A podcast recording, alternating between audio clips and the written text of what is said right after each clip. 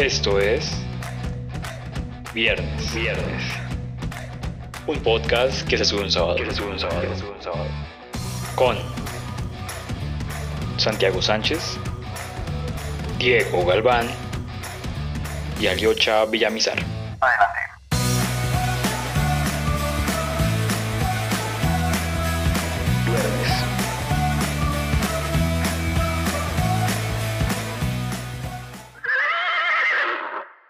Buenos días, gente del Internet, gente del mundo, gente que ama los podcasts. Eh, desde donde sea que nos estén escuchando, desde su trabajo, desde su casa, quizás desde alguna institución educativa, si ya se terminó esta pandemia que estamos viviendo actualmente. Esto es Viernes, un podcast que se sube los sábados con Diego Galván, Hola, hola a todos y todos, bienvenidos ya a nuestro tercer episodio. Aliocha ¿Cómo está mi gente linda del Quindío? ¡Guau! Y una invitada muy especial que trajimos para este episodio que se llama Gabriela Benjumea. Hola, ¿cómo están? Y por último, quien les habla, Santiago Sánchez. En este episodio vamos a tratar un tema que quizás es muy importante para algunos, quizás irrelevante para otros, pero que actualmente en nuestra sociedad ha tomado gran relevancia. Y este tema es los influencers. Los influencers. Así que comencemos, Diego. ¿Qué piensas que es un influencer o qué tipo de influencers consumes? Uf, no, pero entraste como a matar, o sea, no, no sé, no sé, esperaba como en este capítulo, como empezar a, a, a construir alguna concepción de lo que es un influencer, pero más bien te respondo la segunda. Yo no consumo muchos, pero hay uno que sí, pues obviamente es que es re famoso y que lo, lo sigo y es como que el único que veo así, que es Luisito Comunica, parece como chévere, como sus viajes y, y, y- y su, su, cuenta, su cuenta de Instagram, es como el que, ese, ese tipo de influencer como, como que me, me, me, me trama, como que me interesa, y, y sobre todo los influencers de, de viajes, ¿no? Me parecen como chévere su contenido, entonces, como ese tipo de influencers, como mi noción, la noción que yo tengo sobre eso. Sí, me parece un- una, una pregunta. O sea, Gabriela hoy es como nuestra, la más informada acerca del tema, entonces no sé si podrías ayudarnos con qué es un influencer o no sé, qué caracteriza un influencer. Bueno, yo siento que el término influencer está como, no sé, como muy usado de diferentes, como con, con otros trastornos que quizá, pues, bueno, otros trasfondos, perdón, que quizá como nos pueden desviar un poco de lo que significa ser un influencer. Un influencer en términos como pues, reales que podemos pensar es una persona que en redes sociales eh, genera un contenido el cual lo distribuye con una comunidad que está constantemente interactuando y pues de esa forma influencia. Entonces, entonces es como, bueno, pero ¿qué influencia? Entonces, normalmente como la, la concepción que se tiene actualmente es que esa influencia se da a través de, de la publicidad. Y eso es como el concepto más, ¿cómo se diría? O como de trabajo como tal que tiene un influencer, que es ser como un medio publicitario, pero para poder realizar esa publicidad y para poder construir una comunidad o pues gente a la que le pueda hablar, tiene que crear algún tipo de contenido. Entonces yo creo que eso es como, hay que tenerlo eso muy, muy en cuenta cuando vayamos a hablar de influencers y como para no caer en el error y en la estigmatización normal que se tiene respecto a las personas que hacen videos en Internet. Y pues sin embargo hay que tener en cuenta que ahorita, como con esta con esta, estas épocas donde todo el mundo tiene acceso a Instagram, bueno, la gran mayoría de personas tienen un Instagram o están en constante contacto en Instagram, pues eh, es muy fácil encontrar no solamente influencers que, no sé, podríamos hablar de los grandes, así tipo como, como dicen ustedes, Luis- Luisito Comunica con millones de seguidores, pero también están los influencers que pueden incluso no tener más de 10 mil seguidores o tener me- menos de, 10, de 100 mil seguidores, lo cual eh, no los deja de ser influencers, o sea, no dejan de ser influencers porque pues pueden seguir realizando contenido. Entonces eso es como una diferenciación que se le hace a los microinfluencers. Entonces que son personas que manejan un público más pequeño, pero que según pues, he leído suelen ser hasta un poco más efectivos en términos de, de, de trabajo o de publicidad para las marcas porque pues tienen un público un poco más específico el cual le va a llegar sí o sí la información y el cual es mucho más fácil que acceda al producto o a lo que se le está hablando. Entonces, como me extendí, pero pues básicamente es como un término bastante grande que hay que considerar un poco más allá de lo que vemos en las noticias de la farándula colombiana. En base a lo que dices, pues, me surge una duda algo interesante porque pues hablamos de que la cantidad de gente realmente no es un factor determinante, pero yo siento que, digamos, no sé, solo se considera influencer a partir de una gran cantidad de suscriptores, pero lo que más difícil me parece de acotar es como la forma o plataforma en la que se muevan porque pues creo que todos tenemos claro que, no sé, un Instagramer es un influencer, un YouTuber es un influencer, pero no sé, un podcaster con, no sé, 500 escuchas al mes podría ser considerado un influencer o quizás, no sé, solo un, un actor que solo expresa su opinión a través de redes como Twitter o, o Instagram, puede llegar a considerarse un influencer o no entraría dentro de esa categoría. Pues es que fíjate que es como un fenómeno un poco extraño, porque muchos actores que tienen Instagram pueden llegar a ser influencers, pero no todos los actores que como que tienen Instagram, eh, o sea, son influencers. O sea, me, me, refiero a que el influencer hace un tipo de contenido en, en, redes sociales. O sea, es alguien que haga contenido en redes sociales. Un podcaster puede llegar a ser un influencer porque mueve un público, porque mueve un contenido porque tiene algo que decir a gente que le escucha o que le ve o lo que sea. Entonces, digamos que puede haber como un actor muy normal, no sé, pongamos a este que está de moda, Andrés Parra, un actor colombiano. Él no sería influencer porque él no genera un contenido para redes sociales, es su público no se centra en las redes sociales. Sin embargo, tenemos también, por otro lado, pongamos en perspectiva a Lina Tejero. Ella es actriz, es como una reconocida actriz, sin embargo, se ha dedicado a hacer contenido en Internet, contenido para, para Internet, en el que la gente consume, la gente comenta y como constantemente comparte. Entonces yo creo que eh, eso es como esa diferencia, ¿no? El contenido que se haga, como porque puede, porque igual, por ejemplo, puede haber una persona que tenga 100 mil seguidores, pero que en realidad no, no genere contenido y no genere algún tipo de conversación. Entonces no sería un influencer, sino que sería solamente una persona con muchos seguidores en Instagram porque normalmente los seguidores tienen como un propósito. Eh, por ejemplo, si soy una mujer, o sea, pues no quiero como venir aquí como a estigmatizar y evidentemente soy una mujer feminista que piensa que cada quien tiene el derecho a hacer lo que sea, lo que quiera con su cuerpo y lo que quiera en sus redes sociales. Pero bueno, existen muchas mujeres que evidentemente son mujeres hermosas, que son mujeres con un cuerpos heteronormados muy bellos, que es pues como que tienen, publican sus fotos en Instagram y tienen un montón de seguidores. Normalmente ese montón de seguidores se deben a su aspecto físico. Muchos, su gran población podrían ser hombres, los cuales pues les interesa su físico, les interesa verla y sí, como en general, como esa armonía que tiene en su físico. Sin embargo, nos damos cuenta como, bueno, pero porque tiene tantos seguidores y solamente ha publicado fotos pues de ella normalmente. Y es precisamente por eso, porque ella no podría ser una influencer, precisamente porque no está generando un contenido. Ahora, muchas de estas personas si todo el tiempo publican historias en las que promocionan algún producto porque se los pagan o porque se los canjean. Pero entonces ahí va como esta problemática que ha, que ha surgido respecto a los influencers sobre, pues sobre como que em, la estafa que son a una marca. Porque pues muchos dicen, no, pero los influencers no sirven, que son pues una estafa y que son gente que quiere que todo regalado. Y en efecto sí existe esta gente, que es esta gente que pues o tiene seguidores comprados o no genera contenido en Internet que pueda servirle a la marca. Porque, por ejemplo, a esta mujer que es muy hermosa, que no la siguen casi mujeres, sino que la siguen en esa mayoría hombres, y la contacta para que promocione, promocione una paleta de sombras de maquillaje. Y ella la pone, y ella la pone en, su, en sus historias, pues evidentemente no va a, la marca no va a recibir la retribución que espera, porque ese público al que la influencer le está llegando, pues no es el público que le va a comprar. O sea, al, hombre no le va a interesar, pues no, pues a mí que me interesa tu paleta de sombras, sea, a mí me interesa verte la cara. Entonces, digamos que ahí es como donde surge esta diferenciación tan importante sobre lo que es hacer contenido, que vaya acorde con lo que, por ejemplo, estarías promocionando.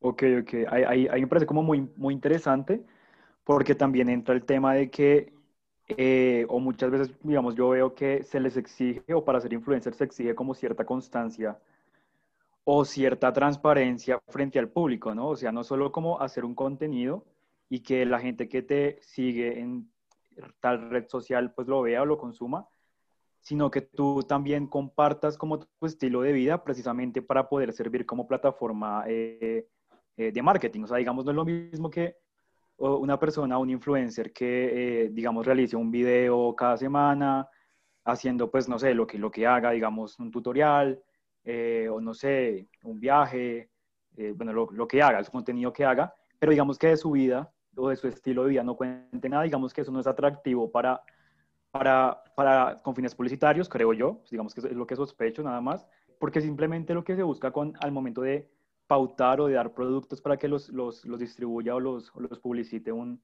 un influencer es que se note que ese influencer lo, lo, lo, ve en su estilo de vida y sirva para modelo de, de otras, eh, para su público. Entonces, que, que, la gente vea, no, tal, tal, tal influencer está consumiendo tal producto o está usando tal servicio, pues yo también puedo hacerlo.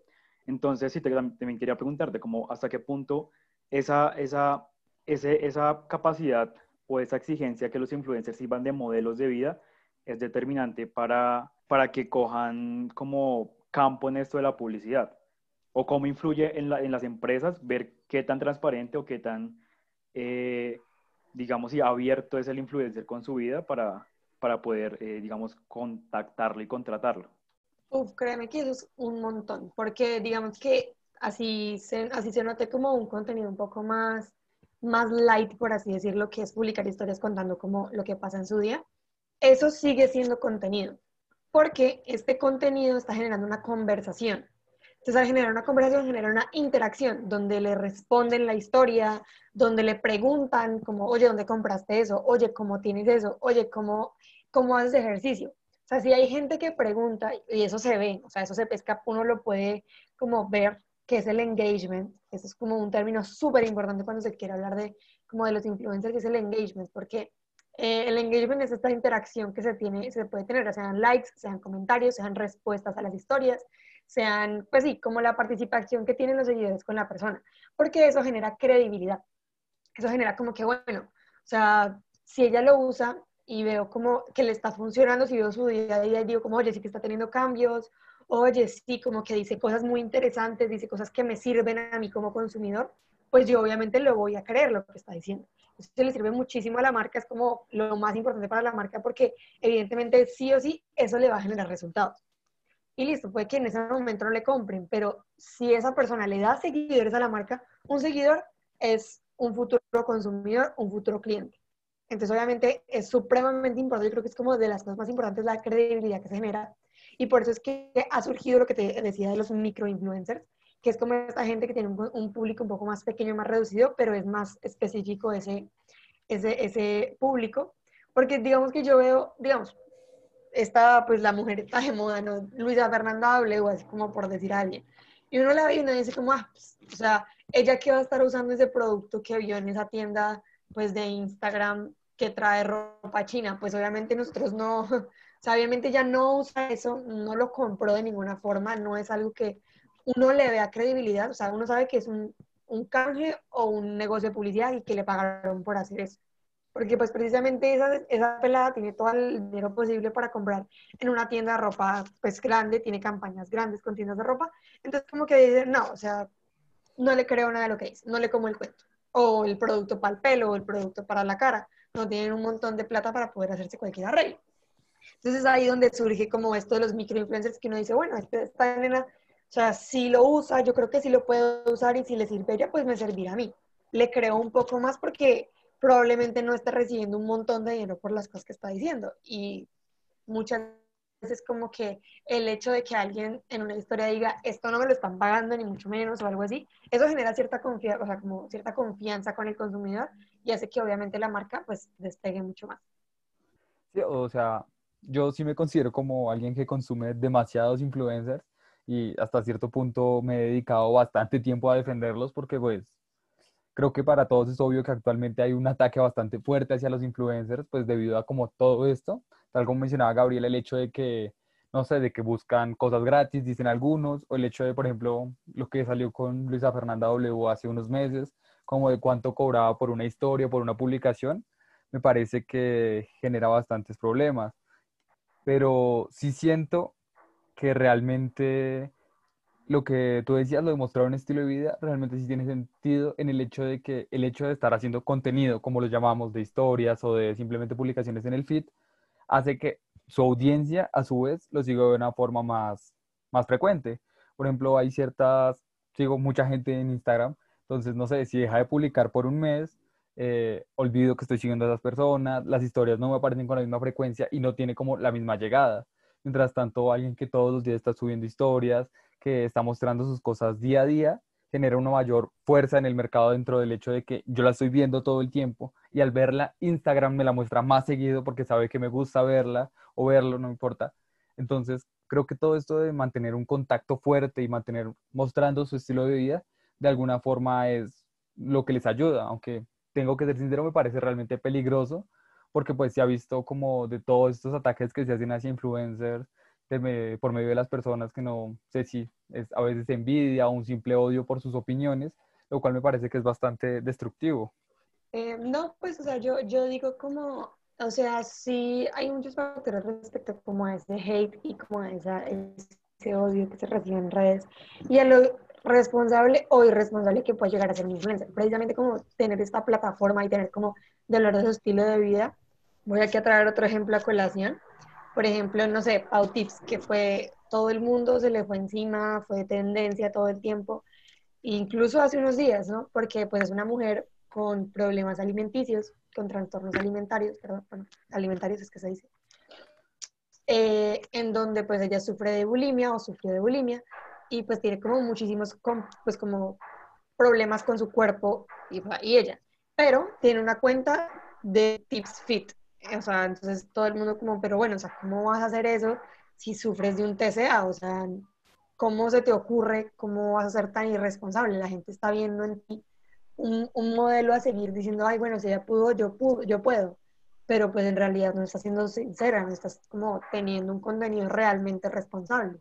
O por ejemplo, como esto que es muy común, pero como que la gente no, no, no tiene como muy perspectiva respecto a la belleza, y es que hablan mucho como de, no sé, mascarillas faciales, como hacer en casa mascarillas faciales. Pero los dermatólogos literalmente no las recomiendan en lo absoluto, o sea, dicen no a las mascarillas faciales hechas en casa.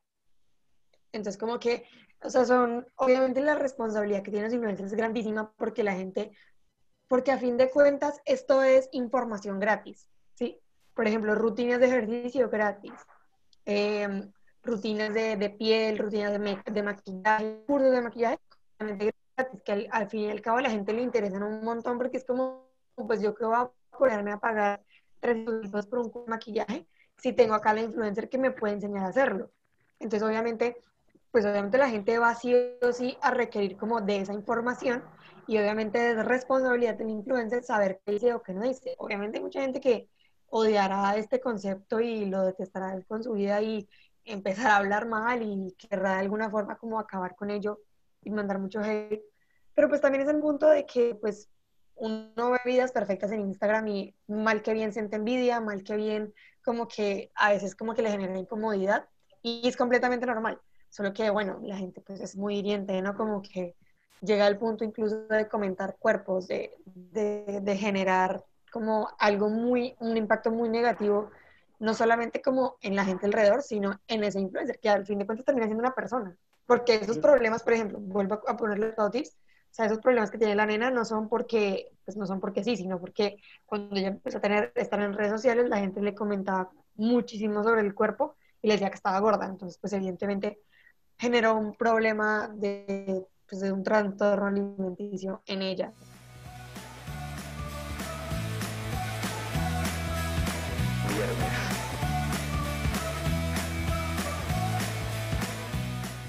No sé hasta qué punto eh, el hecho de convertirse en influencer se deba en gran parte, eh, bueno, no en todos los casos de pronto, pero sí pueda que suceda, a ese hate, ¿no? O sea, digamos, yo, yo veo en redes sociales o visto casos, por ejemplo, no sé, se me viene uno primero a la mente, este influencer, que es como los importantes de Colombia actualmente según esto por ahí, que es la liendra y que, no sé, el otro día como que tuvo un accidente de tránsito, con, chocó como a, una moto y se estaba como volando y entonces le llovió un montón de hate en redes sociales y obviamente pues yo sinceramente no había escuchado ni había visto contenido de, de, de, de, ese, ese influencer y por ese hate lo conocí y de repente empecé a ver videos, o sea, a lo que voy con eso es como digamos, ¿qué tanto es, o qué tan importante es el hate para poder ampliar ese público o esa, o esa recepción. Pienso en esta influencer, eh, Kika Nieto, sea, ya también recibe como mucho hate que yo he visto, que tiene unas posiciones religiosas, entonces le llueve mucho hate, y, y yo la conocí al, al, al, hablar de ese hate. Entonces, no sé si hate también diría como ese medio para saltar a fama, si se permite decirlo así, y digamos que gran parte, o se puede decir que los influencers también se nutren del hate que les, que les, que les llueve. Me parece que eso depende, ¿no? O sea, hay hate que te favorece y hay hate que te, que te hunde. Por ejemplo, cuando te haces hate por casos de acoso, especialmente pues en esta época, eso te hunde de una, o sea, tu carrera se acaba. Por ejemplo, le pasó a Lucy Kay en Estados Unidos y pues, o sea, esa clase de cosas como, como que la sociedad ya ha aprendido como a odiar, pero realmente odiar, son cosas que te hunden, como el acoso, como la pedofilia. Pero, digamos, el hate de, de que surge porque, digamos, te peleaste con otro youtuber o porque sale un escándalo, pues, incluye si eres hombre o mujer, ¿no? Pero, digamos, los escándalos sexuales en las figuras masculinas solo acrecienta su fama y su leyenda, por así decirlo. ¿No? O sea, creo que depende del tipo de influencer que seas y la cosa que hagas que genere hate. También va pues, de la mano del mensaje que mandas. O sea, si constantemente tú eres un influencer, no sé, cristiano, y constantemente vas mandando ese mensaje y luego, no sé, se descubre que te la pasas usando drogas, vives en prostíbulo, pues eso te hunde con tu audiencia vieja, pero te crea una audiencia nueva. Depende mucho. Sí, obvio. Yo, yo digo como que eso depende mucho porque hay como diferentes casos. Por ejemplo, tenemos como el caso más, creo que famoso de este mundo y es Kim Kardashian. O sea, Kim Kardashian no se hizo famosa porque tuviera talento, ¿no? Precisamente, sino pues porque tuvo un escándalo sexual en donde pues se le salió a la luz una, una cinta sexual que incluso dicen que fue su misma mamá quien la filtró. Digamos que usando este, esta concepción de la polémica y del escándalo, pues para ganar fama, ¿no? Entonces, sí, o sea, digamos que sí puede depender mucho y los, los influencers sí usan muchísimo esta fama y este hate y esta polémica para, pues, para ganar seguidores. Sobre todo porque es que yo siento que pues muchas veces son ellos mismos, bueno, ellos mismos, quienes las generan. O sea, son ellos los que constantemente están como que filtrando videos o, como esparciendo un chisme. Y pues evidentemente eso les da seguidores y eso les genera como que el morbo, el chisme, porque es que eso es algo que influye muchísimo y es, es el morbo, el morbo de gente de ver qué hace, como por qué lo hace, o quién es, o a ver qué fue lo que hizo, ya sea para burlarse o para apoyarle. Pero igual dicen por ahí como que, que hablen bien, que hablen mal, pero que hablen y entre más le pongan el nombre en algún lado, pues más dinero gana.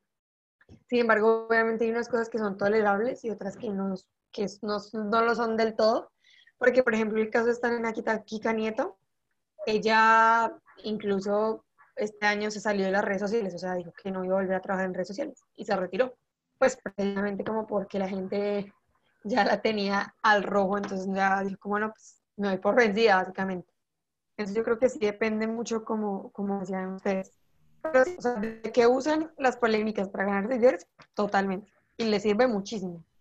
Pero por que les sirve o no, yo pienso que hay otro punto que es como el tipo de fama que adquieren. Por ejemplo, si eres Juanes, por ejemplo, que obtuviste tu fama a punta de hacer música, tras el hecho de, de alguna manera como familiar y como agradable y como positiva, entonces la gente cuando te ve por la calle, pues te abraza, aprecia, se toma fotos contigo y tal. Por ejemplo, la liendra incluso puede tener más fama que Juanes, pero la fama de él no es tan, ¿cómo decirlo?, como tan agradable. O sea, hay mucha gente que lo desprecia, lo desprecia, lo odia, o por ejemplo, ve para Colombia. Entonces, esa fama te lleva a que la gente te acose por la calle, a que te insulten, a que pues, te mandan hate, que es como mucho más personal y con mucha más intención como de dañarte. Y pues, o sea, me parece que es, o sea, al final estos escándalos terminan siendo como un arma de doble filo para, para los que los crean. Eh, totalmente, iba a retomar un punto que dijo Aliocha que me pareció bastante importante y es acerca de qué escándalos están permitidos y cuáles no. Porque yo siento que aunque él dice que lo, no sé, un caso de acoso, un caso de violencia sexual, actualmente no se toma en cuenta, yo, o sea, es, o sea, un caso de esos te lleva a cancelar, yo considero que no porque aunque como él mencionaba el escándalo de Luis C.K., por otro lado tenemos el escándalo de Dallas en España, cual supuestamente estuvo con varias menores de edad, incluso supuestamente algunas fueron violaciones, bueno, según lo que he escuchado, no conozco demasiado el caso, pero aún así él aumentó sus seguidores porque toda esta polémica lo hizo incluso más grande. Igual acá en Colombia con Nicolás Arrieta, una persona que creo que tiene más de cinco denuncias de sus exnovias o personas que dicen que él las ha acosado, pero aún así siguen dando su contenido y sin ningún problema. Parece que esas repercusiones realmente no se ven hasta que un demográfico específico se siente atacado. Por ejemplo, lo de Kika Nieto atacó eh, principalmente a las personas homosexuales o LGTBI y me parece que generó una reacción muy fuerte. Y digamos, por la misma cantidad de seguidores que tiene ella, generó esa fuerza de reacción. Pero, por ejemplo, todo lo que ha pasado con Nicolás Arrieta, pues ha quedado en el olvido y la gente simplemente lo ignora y dice que es el mejor youtuber porque critica a otros. Sí, no, sí. O sea, es que este espectro es bastante, bastante, bastante grande porque, pues, no sé, como que precisamente el tipo de, o sea, lo, o sea normalmente es que eso ya vendría siendo como lo que sería el feminismo y como y el machismo instaurado en la sociedad, porque por ejemplo los casos de acoso y de abuso, pues a fin de cuentas sí hay gente que termina siendo como full cancelada y esto de la cultura de la cancelación, pese a que es importante, pues ya ha perdido demasiada fuerza, ha perdido demasiada seriedad sobre todo. Porque nosotros todas las semanas estamos cancelando a J Balvin por X o Y cosa, o sea, pero por lo que sea lo cancelamos. Y estoy totalmente de acuerdo, o sea, yo a ese, pues a ese tipo no, no, no tengo nada de, como de respeto así como en redes sociales ni nada de eso, ni me gustaría escuchar, ni me gusta escuchar su música, precisamente porque me parece una persona muy, muy, muy paila. Pero digamos que hay como ese mismo espectro de la cancelación ha trascendido a, pues digamos que a, a, a, algunas cosas absurdas en las que incluso la gente como que señala, señala y señala, pero digamos que no da espacio para la reflexión, sí, es como, o sea, digamos que dijo algo racista como en 2001, como lo dijo en el 2001, pues no tiene derecho a retractarse. Y pues hay formas de retractarse porque la gente tiene derecho a reflexionar al respecto. Pero digamos que yo, desde mi perspectiva, yo, pues para mí los casos de acoso, de abuso sexual, pues para mí esos tipos de casos no tienen perdón y pues para mí no deben ser como, no deben ser como, no sé, perdonables, por así decirlo. Y sinceramente yo siento que a estas personas pues no sé, es el machismo, ¿no? Pues como son manes y pues como el, literalmente tienen mucho plata y tienen mucho dinero, pues no les arruinan absolutamente nada y más bien les dan como un, un montón de, de, pantalla durante un tiempo. Pero sí, yo siento que también es el hecho de que el tipo de contenido que tú hagas es el tipo de gente que atraes o el tipo de, de contenido que vas a traer. O sea, la gente no se va la gente, no sé, por, por, ejemplo, una campaña de UNICEF no va a pautar contigo, por así decirlo, o una campaña de algo así súper lindo o súper grande no va a pautar contigo si tienes un montón de, de polémicas de este estilo. Es decir, muchos de estos influencers como que atienden a querer tener una campaña así súper grande, pongámosle Adidas, como para ganar mucho dinero. Pero Adidas no va a contactar a la liendra o no va a contactar a, a, pues a este tipo de personas que tengan un montón de escándalos y que sinceramente como que no les va, o sea, no les vayan a generar como una buena imagen, sino que van a contratar, no sé, a, a Calle Poché, porque les parece que son más lindas y porque les parece que tienen un mejor contenido. O sea, eso tiene muchísimo que ver y eso tiene mucho, pero igual al fin de cuentas la gente les está dando plata. Entonces, no sé, es que tengo como muchísimos sentimientos encontrados al respecto y no logro como tener uno porque varía demasiado, varía muchísimo como las consecuencias que tienen las personas con las polémicas. Eso me hace pensar que, o sea, los influencers como una muestra de una forma de pensar, por así decirlo, es, se ve muy limitada por eso, ¿no? O sea, por ejemplo, si tú quieres, si empiezas en YouTube y tú un día quieres que te patrocinen y pues todas esas cosas, eh, tú empiezas a, o sea, tú intentas no decir groserías, tú, no atacas comunidades, tú intentas, sí, o sea, ser como bonito para las empresas, para que un día te patrocinen. Y eso, de cierta manera, corta como, como el sentido del influencer, que al final es dar su opinión, porque pues termina siendo, pues, como cortada. Ah, bueno, es que ese es como el, la otra, el otro punto de lo que significa ser un influencer, ¿no? Porque pues es que tú puedes, o sea, normalmente como con este fenómeno de tener dinero y de ganar dinero con redes sociales, la gente termina es utilizando al influencer como un impulsador o como una valla publicitaria y no como una persona. Entonces yo siento que esa es la forma en la que uno debería realmente cuestionar a un influencer. Por eso es que cuando una cosa es tener una opinión polémica y otra cosa es tener una opinión como tal, como que deba tenerse. Es decir, por ejemplo, ahorita como lo de las masacres, con todo lo que está pasando, pues la gente le dice a los influencers como, hey, o sea, ¿por qué no te pronuncias? O sea, es tu país, te pronunciaste respecto a lo de los Black Lives Matter, pero no respecto a las masacres en Colombia.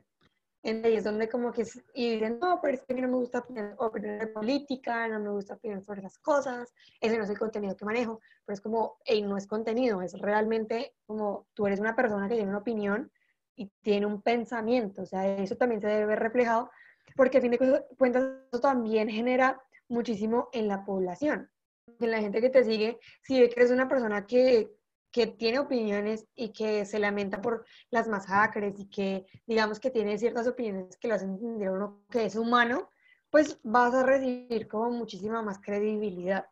Y ahora, pues si vamos a hablar como de la industria del capitalismo, pues eso ya al capitalismo no le gusta que uno se revele, ¿no? Entonces va a ser difícil. Yo siento que, que, Sí, que sí, independientemente es lo que hay que cuestionar. O sea, los influencers para mí tienen que tener algún tipo de opinión política y que esa opinión política pues no ataque los derechos humanos.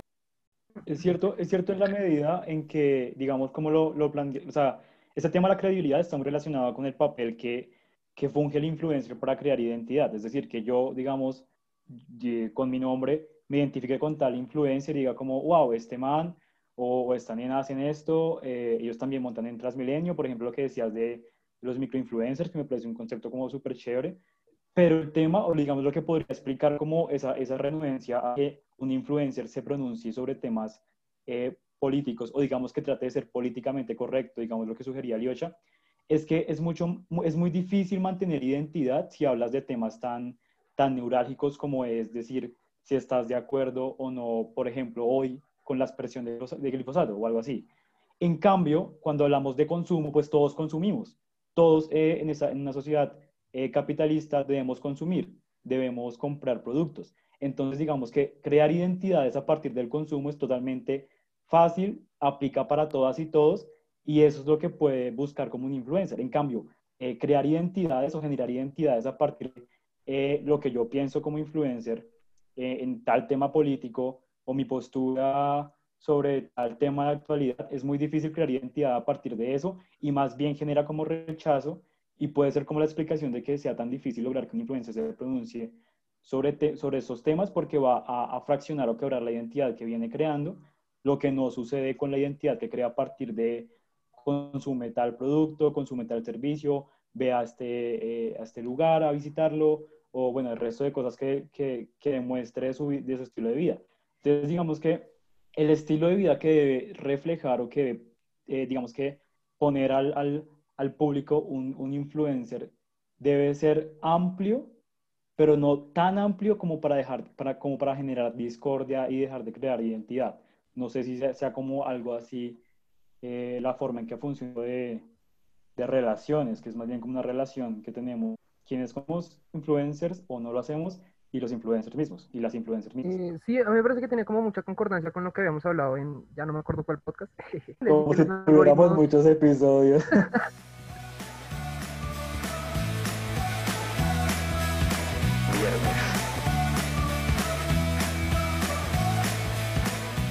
si tuviéramos que establecer cuál es el producto influencer, sería, vendría siendo como su personalidad, es como más o menos alquilar un amigo, por así decir. Entonces yo no lo, no lo vería tan así, sino es más bien como, o sea, no como, bueno, sí, o sea, es que digamos que sí, en respecto a la confianza, sí, sería como un amigo o una persona con la que te identificas, pero digamos que también está el hecho del contenido que se genera, por ejemplo, como que si yo veo a una persona que maquilla, pues yo veo es el maquillaje, o si veo una persona que hace ejercicio, lo que veo es el ejercicio, o sea, como no lo estoy buscando como tal por la persona bonita que sea o no, sino estoy buscando por el servicio que ofrece respecto a el contenido que maneja. Pero me Eh, parece que eso depende. o sea, por ejemplo, hay muchos influencers, por ejemplo, yo en YouTube me la paso viendo influencers españoles que hablan de física y a ellos los sigo porque hablan de física y les es entendible y pues yo quiero aprender al respecto. Pero hay otra línea muy, muy grande de influencers que, no, que uno no sigue por porque enseñen cosas, sino solo por personalidad.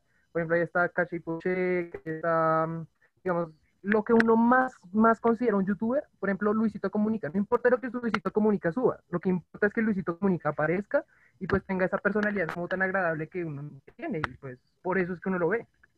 Ah, bueno, sí, obvio, o sea, yo, yo, yo, yo creo que, o sea, sí tienes toda la razón en eso, porque precisamente se convierten en personalidades, así como que está en este punto de que no se convierten solamente como en, en alguien como con quien te identifiques como tal, porque pues a fin de cuentas no nos podemos identificar con muchos de ellos, sino pues porque se generan como una personalidad, como son gente que se vuelve famosa y gente que dice como, ok, me interesa saber qué pasa con su vida, ya sea por chisme por, por chisme, pero sino porque se convierte en una personalidad.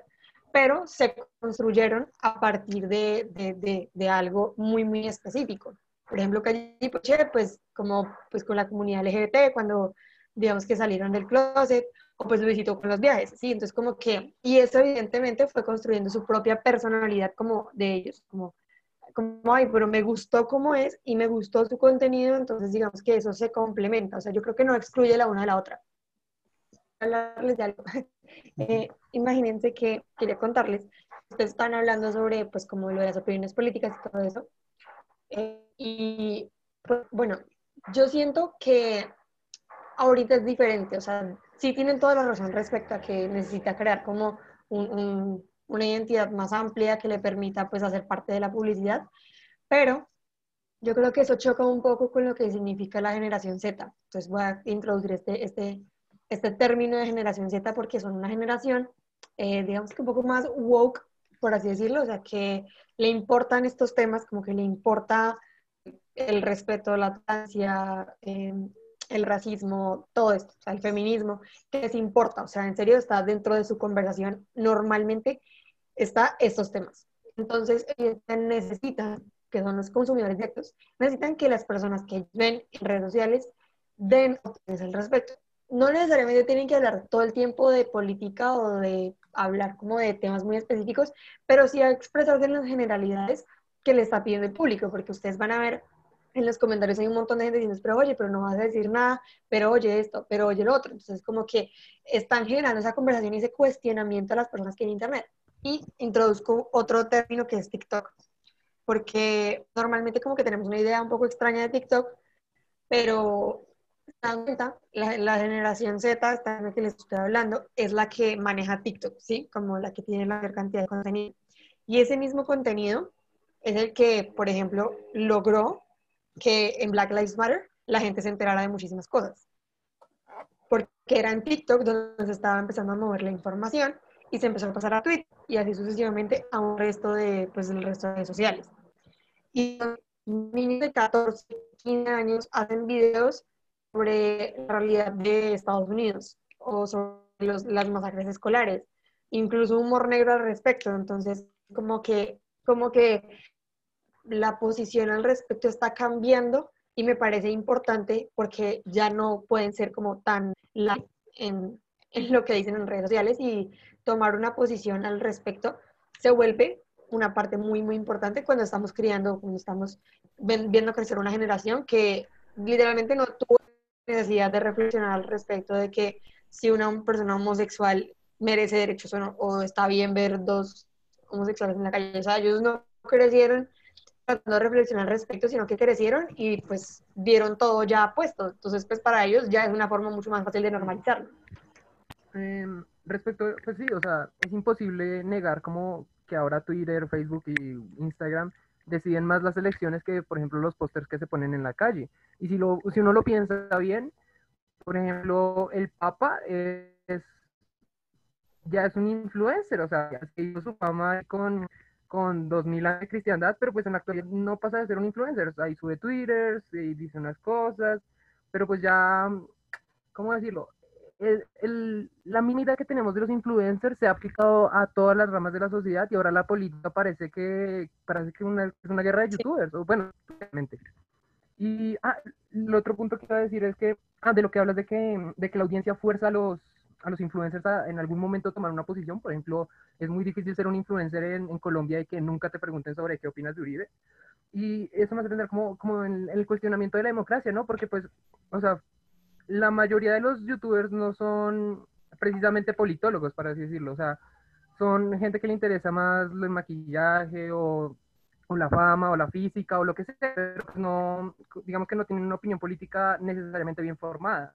Entonces, pues claro, ellos tienen una opinión, aunque normalmente no, no necesariamente está justificada, pero digamos que la gente que los ve tampoco sabe esas cosas. Entonces, lo convierte como en, en una influencia política, un camino a seguir, pero pues cuando uno va a ver esa influencia política, ese camino a seguir no está, no está soportado por nada. Incluso uno a veces se queda viendo como youtubers y esas cosas, y ellos empiezan como a hablar y opinar como de diferentes temas, de, de la extradición, de, de lo que sea, de temas actuales. Y uno, pues mientras van hablando, uno se da cuenta de que hay muchas cosas de las que hablan bastante, pero de las que se nota que no tienen pues ninguna idea. Yo, yo concuerdo mucho con eso porque me, me genera como, como idea o como digamos la tendencia de que, de que este tipo de figuras, personalidades, como ya lo decían, de, de los influencers se vuelvan como, como modelos muy amplios y se terminen generando dependencias. Digamos que es como eh, un efecto colateral de lo, de lo que pasa actualmente con la generación Z que mencionaba Gabriela y que hay como para hacer la cuña, es uno de los temas que tocamos en uno de los episodios. Eh, bueno, con la generación Z pues sucede que si bien no pasa lo mismo que antes, digamos, en otros periodos de la historia, en los cuales la sociedad tenía referentes claros y modelos a seguir, la, la iglesia, por ejemplo, fue de mucho tipo el modelo a seguir de la sociedad, pues hoy no, hoy no es el modelo a seguir y entran estas nuevas figuras como personalidades a marcar lo que una persona como modelo para comportarse o para tomar decisiones, ¿no? Pero el problema que puede suceder ahí es que al ser como estos nuevos, nuevos modelos de, nuestra era eh, postmoderna o, segunda modernidad, como queramos llamarlo, pues lo que sucede es que, lo que puede suceder más bien, es que generemos como dependencias frente a este tipo de personalidades. Es decir, bueno, yo no sé qué pensar no sé qué opinar, no sé qué decir. Eh, si alguien me pregunta, pues nada, recurro a mi influencer, al que sigo, al que estoy pendiente de su estilo de vida para que él forme mi opinión. Entonces, digamos que si generamos como este tipo de dependencias, eh, les exigimos cada vez más a los influencers, es decir, eh, estamos como más pendientes de ellos, deme más información porque yo dependo de usted para poder tener un modelo de vida. Y eso sí me parece riesgoso, que, les, que, o sea, que terminemos exigiéndoles más, digamos, en para que den una opinión política o se manifiesten sobre cierto tema o sobre cierto eh, aspecto de la actualidad, pero porque necesitamos de forma dependiente que nos den esa información porque no somos críticos y reflexivos como sociedad. Si, eso, si nos interesa tanto como estos temas, si les exigimos tanto eh, a los influencers, no sé si se puede generar una, una dependencia.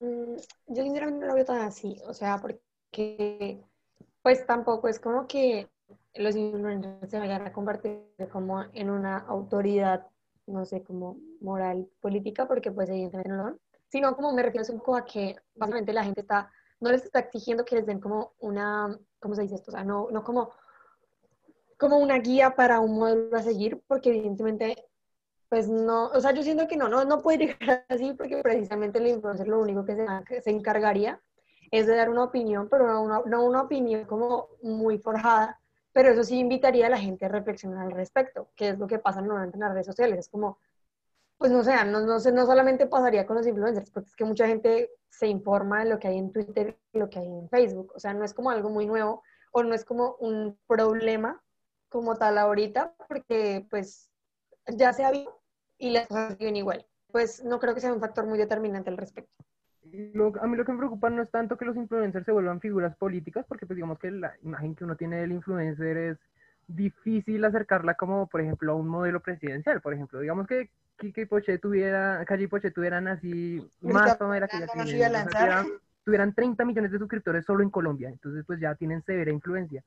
Pero pues igual uno los ve como, como chinos babosos que, que se graban y, y hacen dicen tonterías, o sea, no, uno no los ve como una figura presidencial, por ejemplo. Pero lo que sí peligroso es que las figuras políticas, o sea, las figuras que sí en teoría son referentes de, pues, de cómo vamos a actuar como sociedad, pues se están volviendo influencers.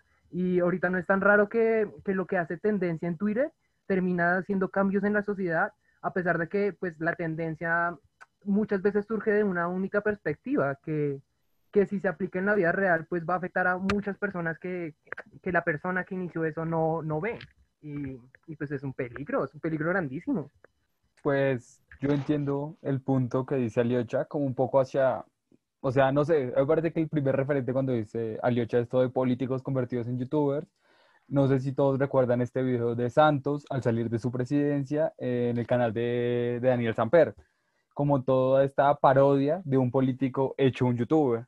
Pero yo siento que donde se ha visto y donde se ve más fuerte es como en estos periodistas o estos activistas políticos que gran parte de su actividad se da a través de redes sociales. O sea, no sé, por nombrar así pequeños ejemplos de ambos lados, tenemos a Miguel Polo Polo o a Natalia Bedoya, que realmente no son más que influencers, pero que realmente sí pueden estar catalogados por sus seguidores como, como candidatos. O sea, realmente yo hubo un tiempo en el que seguía a Lalis, una influencer de izquierda, y realmente los comentarios de como no, tú deberías lanzarte al consejo, tú deberías ser alcaldesa, tipo ese, ese tipo de comentarios ya existen. Entonces creo que eso es un poco lo que dice el hecho de que nuestra sociedad está asimilando mucho las redes sociales al punto de buscar que los políticos las usen y al hecho de volver activistas o influencers en políticos.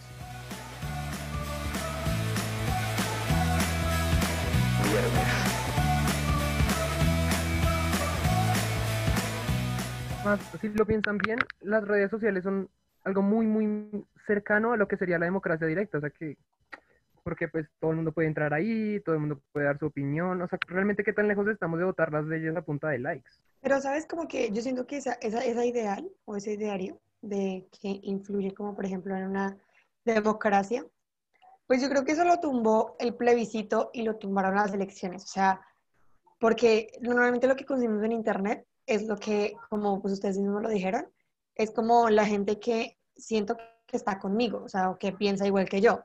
Obviamente yo vi en internet un montón de gente diciendo, no, sí a la paz, sí a la paz, sí a la paz. Pues llegó el día de, del plebiscito y pues me pedí una chillada horrible porque pues no a la paz. O cuando no ganó Petro, porque pues yo pensé que no, que esto iba a ser el cambio, que íbamos a por el uribismo, porque yo veía un montón de gente como hablando al respecto, pero pues a fin de cuentas solamente estaba viendo era la espera de lo que está en mis redes sociales y en mis intereses. Entonces, sí, el, es más masivo el contenido y es un poco más fácil que la gente como que pueda ver otras perspectivas, pero no va a dejar de seguir, no va a dejar de seguir viendo lo que le gusta o lo que le conviene. Entonces, eh, no sé, siento que esa idea, yo también tenía la misma idea, o sea, sí tenía la misma idea, pero como que en una clase de, de la universidad, de hecho, que se llama comunicación política, como que nos pusimos a analizar estas cosas y pues a fin de cuentas se, puede llegar a, se pueden llegar a hacer cosas increíbles con las redes sociales que influyen en el pensamiento político, sí, pero de ahí a literalmente como cambiar la democracia del país, como influir en la votación, pues no sé, está un poco lejos todavía. Pues en Colombia. O, y también en Estados Unidos. ¿Quién creería que iba a ganar Trump? Pero piensa que las redes sociales llevan, ¿qué? ¿10 años? O sea, y pues no, ya la mayoría de la población al menos ha tenido un acercamiento a ellos. Eh, la generación que, que no tiene que no se acercó a la tecnología, o sea que, digamos, los baby boomers que ya no, no, tenían como el interés por entrar a internet, crear una red social y todo eso, pues esa generación no le falta mucho para desaparecer y no falta mucho para que eh, todas las generaciones, o sea, todas las personas en el mundo ya estén lo suficientemente cercanos al internet para manejar una red social y o sea, es claramente imposible negar que eso tiene una gran influencia política, sino a ver lo de, ah, no, lo de sí. la, un Cambridge Analytics. Pues yo siento que, yo siento que he hecho tantos análisis al respecto que, o sea, como que unos salen y otros como que quedó como una completa payasa, que, que no sé, siento que es como tan incierto, pero sí, o sea, no, no estoy negando la, lo, como la, la fuerza política que puede llegar a tener, porque pues, o sea, literalmente las K-Popers me dijeron como, sin pararme en mi casa y en mi celular y en Twitter, soy capaz de, de sabotearle un evento a Trump. Pues no sé si estén como familiarizados con el evento que estoy hablando. Que es que las, las fans del K-pop, como son tantas y como tan spameadoras en, en Twitter, eh, realmente como que a una organización de una charla que le hicieron a Trump, en un estadio, ellos dijeron, no, por favor, danos unas entradas gratis, danos entradas gratis. Les consiguieron todas las entradas gratis y hicieron el evento gratis. Eh, cada una, pues digamos que hacía una boleta, bueno, cada una recogía una boleta y al, pues el día del evento pues no había nadie en ese estadio, solamente pues la gente que invitó a Trump. El estadio completamente vacío, porque había sido un sabotaje por parte de las K-Popers. Entonces es ahí donde uno dice, obviamente, tienen una, pues, tienen una responsabilidad y una influencia política importante, pero digamos que eso sí tiene mucho que ver con las redes sociales, pero también tiene mucho que ver como con el ambiente en el que las cosas han cambiado, ¿sí? Como en este progresismo, en, en lo que les hablaba de haber crecido con estas figuras de, del progresismo y de, la, de lo alternativo como tan presentes.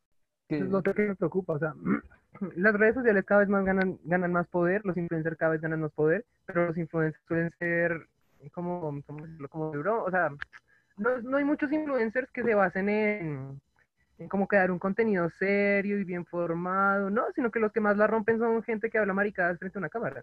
Ah, no, pues sí, eso sí cierto. que- Pero digamos, yo ahí creo que, que o sea, hay, hay como aspectos como que son visibles, como que, eh, o sea, en, esta- en este aspecto de cómo los influencers pueden influ- eh, influir, o impactar o trascender eh, en cambios sociales, pues sí, hay aspectos como súper visibles, que son súper palpables, como, digamos, el ejemplo que nos ponía Gabriela, pero creo que también hay como aspectos un poco más imperceptibles, como que en el curso que puede adoptar un influencer o en su mismo estilo de vida, puede estar reflejando eh, idearios o puede estar reflejando concepciones de cambio.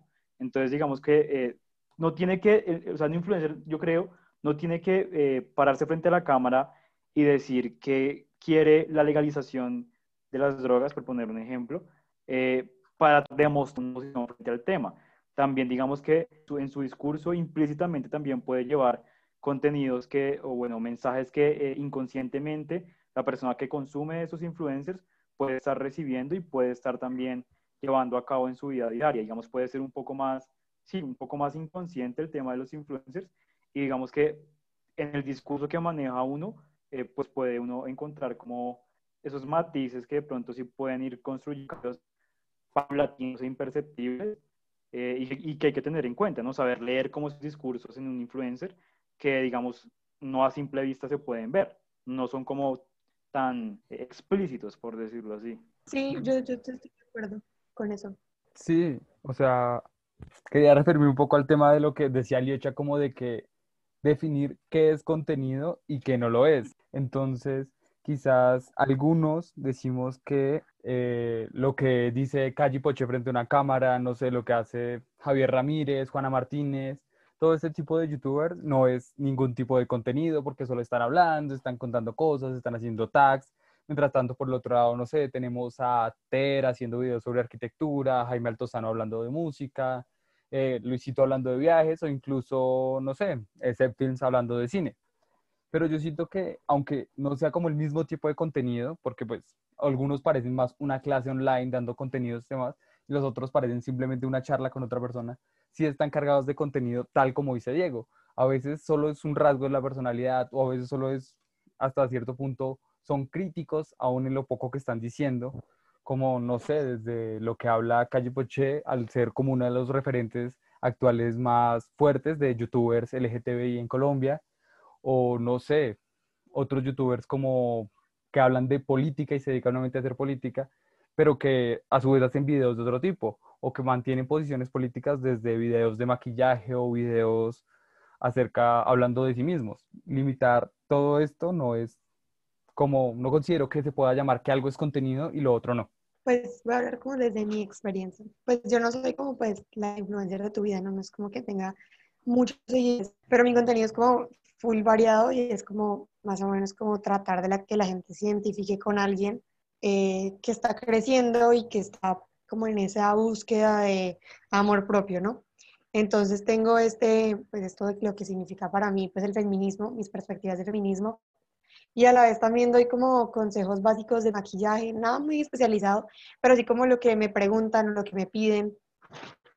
Entonces, básicamente, pues, y eso no me- y muchísima gente de la que, me sigue me dice, me encantan tus posiciones políticas, o sea, me gusta mucho la forma en la que hablas, la verdad les digo porque me pareces una persona tal cosa, entonces como que, o sea, como que mi marca ha convertido esto de hablar de feminismo, hablar de política, pero a la vez como ser también un, como un referente de pues, una mujer común y corriente, la que también se maquilla y que pues si ustedes quieren también hacerlo como yo, pues acá les tengo este tipo.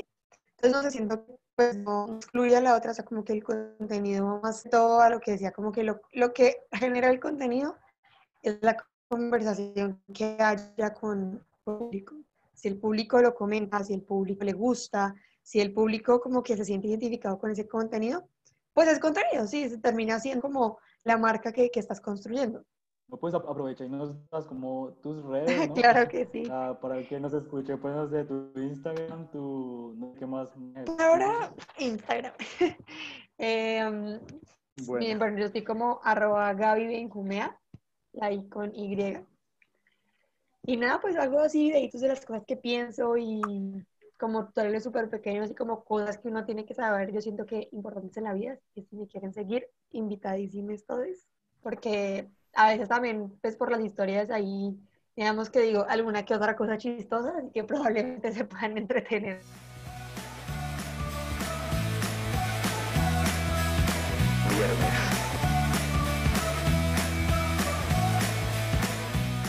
Ven, aprovechando que mencionas eso, tú tienes como 4.000 seguidores, si no estoy mal o algo así, ¿cierto? En 4.800. Pero ¿quién los cuenta? no mentiras. Em, o sea, ¿cómo es la experiencia de ser influencer? ¿Qué te hace subir? ¿Qué te hace bajar? ¿El hate sale como de la nada? ¿Por qué te han criticado? ¿Cómo, cómo es la experiencia como tal? Bueno, em, subir, o sea, oye, yo, yo que eso de subir y bajar es una cosa como tan como, ¿cómo se dice esto? Como muy poco predecible. Yo en serio no, no he podido como darle al algoritmo como es. O sea, obviamente siempre va a haber algo que te vaya a despegar. Y hay días en los que yo puedo aumentar 50 seguidores y hay días en los que no aumento ni uno. Pero eso pues depende como también de, de, de, eso y es la constancia. Yo siento que el secreto es la constancia, como que si tú subes historias normalmente, si tú eh, subes videos normalmente, la gente como que está ahí conectada siempre como a lo que haces y eso va a llamar la atención de otros. Entonces como que al principio me seguía, me tenía mujeres como que yo conocía y que pues tenía en mi radar y como que hemos compartido o tenemos algo en común. Y ya cuando empecé a hacer como estos videos y cuando empecé a tomarlo como más en serio, empecé a tener como toda la indumentaria, y empecé como, sí, a, a meterle la ficha, por así decirlo, y a, y empezar a hacer un poco más variada y constante con todo, desde videos, fotos, historias, todo, la gente ya empezó a seguir de otras formas, de otras plataformas, de, de, de, sí, como gente, oye, te descubrí como en el Explora de Instagram y me gustó mucho. Entonces ahí es donde uno más, va más como entender el algoritmo de Instagram y es la constancia. O sea, Instagram te va a poner los videos en el constante y si haces un contenido pues bacano, así que a la gente le guste y que esté recibiendo vistas. Obviamente el contenido más es ese contenido en el que, por ejemplo, cuando hago bailes, pues son 5.000 vistas, puedo, puedo hasta tener. Y obviamente pues para mí es mucho, ¿no? No será tanto, pero para mí es mucho. Eh, pero digamos que un video en el que estoy hablando, eh, por ejemplo, no sé, de, del amor propio, pues tiene unas 2.000. Pero, pero pues igual eso sigue creando una consistencia en la gente. Entonces yo creo que es una experiencia muy chévere, créanme que es muy chévere porque pues como que encuentras como ese, esa, esa identidad como con la gente y la gente se, se identifica contigo y me escriben como Gaby, tengo esto, Gaby, ayúdame a tal cosa. Y me escriben mucho y yo siento que es como que esa relación como tan bonita que genero con gente que no conozco y que de alguna forma le puedo ayudar. O sea, si a mí, si un video, si un video mío le ayuda a una persona, yo me siento feliz con eso. O sea, yo me siento completamente feliz con eso. Ahora, el hate en las redes sociales. Pues, sinceramente, como soy tan pequeña, normalmente, pues, el hate que recibo, eh, me ha pasado como dos veces que han sido casos así como supremamente de la nada. Crearon una cuenta falsa y me comentaron en las fotos un montón de cosas. Y es como, precisamente no creo que sea alguien muy específico, creo que es alguien que probablemente me conoce y que no me quiera o me tenga envidia o lo que sea, que no le caigo bien, que no le gusta. Pero siempre va a haber gente que no te va a querer, ¿no? Puede ser gente que conozcas o puede ser gente que no. Pero siempre va a haber, o sea, yo pensé que eso me iba a pasar a mí porque evidentemente no tengo tantos seguidores, pero la gente, la gente es loca, o sea, en la gente es loca. Y no tiene nada más que hacer en su vida que pues, ajá, fastidiársela a uno. Entonces, pues es una experiencia, es, es interesante porque a mí no me dolió, pero sí me, causó impresión de saber que pues yo le importaba un poco más de la cuenta a alguien.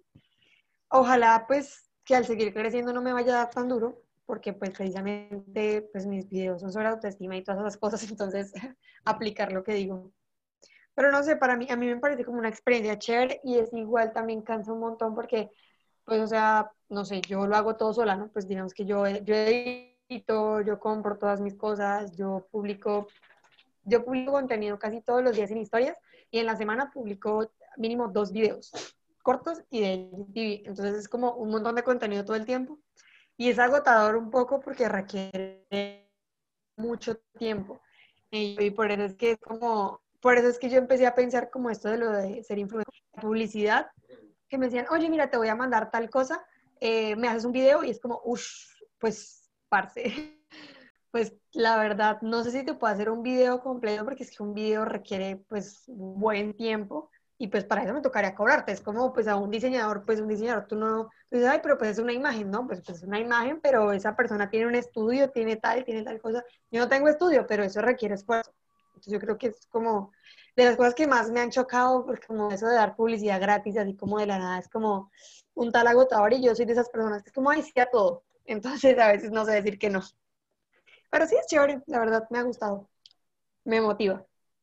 O sea, por un lado, pienso que el hate es, o sea, el hate es tan fuerte porque, digamos, uno durante la vida y durante esto uno se va cargando de odios que uno no puede sacar, ¿no? Porque pues el jefe uno le pone trabajo, si uno quisiera decirle desgraciado hijo de puta, vaya usted, pero pues en la vida real uno no puede hacer eso. Sin embargo, en internet es súper, o sea, súper accesible y uno ahí descarga todo el odio. Yo pienso que es problema mucho de influencer que consideren ese odio como odio real. O sea, a mí me parece que es como un odio de fantasía. Es como tengo a alguien a quien joder y no me cuesta nada, ni siquiera lo tengo que enfrentar cara a cara. Entonces, por eso hay tanto odio en Internet. ¿Usted, usted ha hecho hate, Aliocha? ¿Usted, usted ha sido hater? ¿Ha comentado cosas? Yo creo que sí. me ha pasado, por ejemplo, que a veces estoy en un en vivo y, y comento algo, comento algo, lo mando pero después cuando lo veo entiendo que cuando el influencer lo vea lo va a entender como un mensaje de odio muy paila, o sea, por ejemplo, una vez estaba viendo un podcastinando de con ánimo de ofender y no sé por qué, pero pues me salió mandarles setas, o sea, es que la gente manda setas cuando el show está como, como pagado, como dormito, y pues yo les empecé a mandar setas, y luego en cuanto las terminé de mandar fue como, ¿por qué mandé esa mierda? O sea, normal, el show pues está pues normal, o sea, no, no había razón para hacerlo, pero pues no sé, o sea, como que es tan fácil tan, tan sencillo mandarles todo ese odio que a veces uno ni siquiera siente. Y no sé, o sea, es, es como un, un, efecto muy feo. Ahí uno descubre lo mala persona que es en el fondo. eh, y lo otro que iba a decir era como, ah, lo de la relación. O sea, ¿no te ha pasado que, o sea, lo he escuchado como en varios influencers y tal. O sea, por ejemplo, con los de con de ofender, que se la pasan lanzándose insultos y tratándose así de la mierda para sacar el chiste. Ellos comentan a veces que, que los fanáticos cuando se les acercan por la calle intentan hacer algo parecido, como, como si hicieran parte del grupo. O a los influencers, digamos, de YouTube, que, que son así como súper agradables y súper esto. Entonces les dicen que la gente se les acerca por la calle y les hablan como, como si se conocieran hace un montón de tiempo, porque pues ellos ven al influencer, pero el influencer no los ve a ellos. ¿No te ha pasado eso? O sea, como que la gente te habla como, como si estuviera respondiendo al tono en el que tú mandas en los videos, a pesar de que, digamos, no, no sientes como esa relación directa con la persona como tal. Me pasó una vez, ¿sabes? O sea, como no fue como tan... Que la gente sí, sí, sí, como que es medio confianzuda, ¿sabes?